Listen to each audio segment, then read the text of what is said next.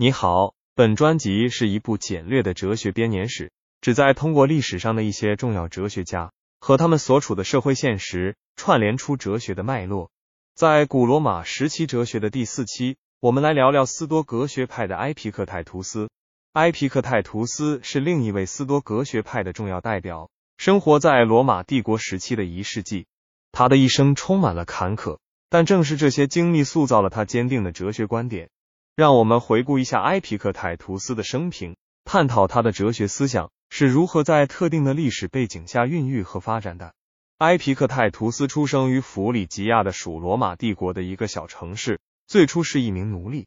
他的主人是罗马皇帝尼禄的秘书，这使得埃皮克泰图斯有机会接触到当时罗马社会的上层阶级。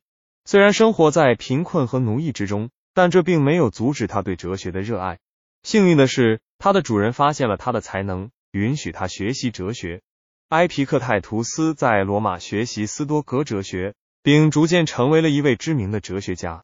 罗马帝国一世纪的社会风貌同样充满了政治斗争、腐败和道德沦丧。在这样的历史背景下，埃皮克泰图斯强调了人应该关注自己的内心和道德修养，而非外在的权利和财富。他认为人们无法控制外部世界。但可以控制自己的内心世界。埃皮克泰图斯的哲学观点与斯多格学派的核心理念紧密相连，主张人们应追求心灵的自由和平静。埃皮克泰图斯的著作主要包括对话录和手册，在这些著作中，他详细论述了如何在现实生活中实践斯多格哲学，以达到内心的安宁和自由。他强调，人们应该接受生活中的一切，无论是好是坏。这样才能真正的实现内心的平和。对于埃皮克泰图斯来说，幸福并不是取决于外部环境，而是取决于我们如何看待和处理这些环境。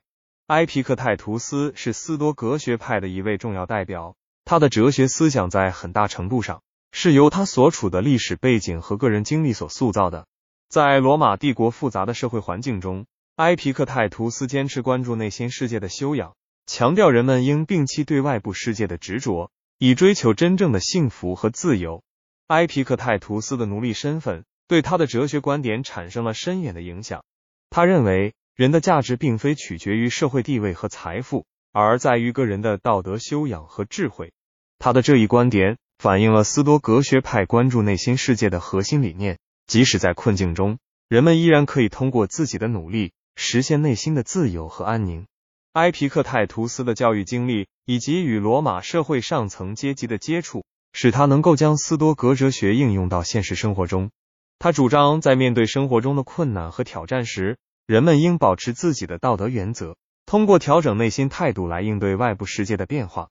这一观点对后世产生了深远影响，特别是在面对不公和压迫时，人们更容易找到内心的力量和勇气。总之，埃皮克泰图斯的哲学思想。是在特定的历史背景和个人经历中孕育和发展起来的。他以自己的生活为例，向世人展示了如何在困境中坚守道德原则，实现内心的自由和安宁。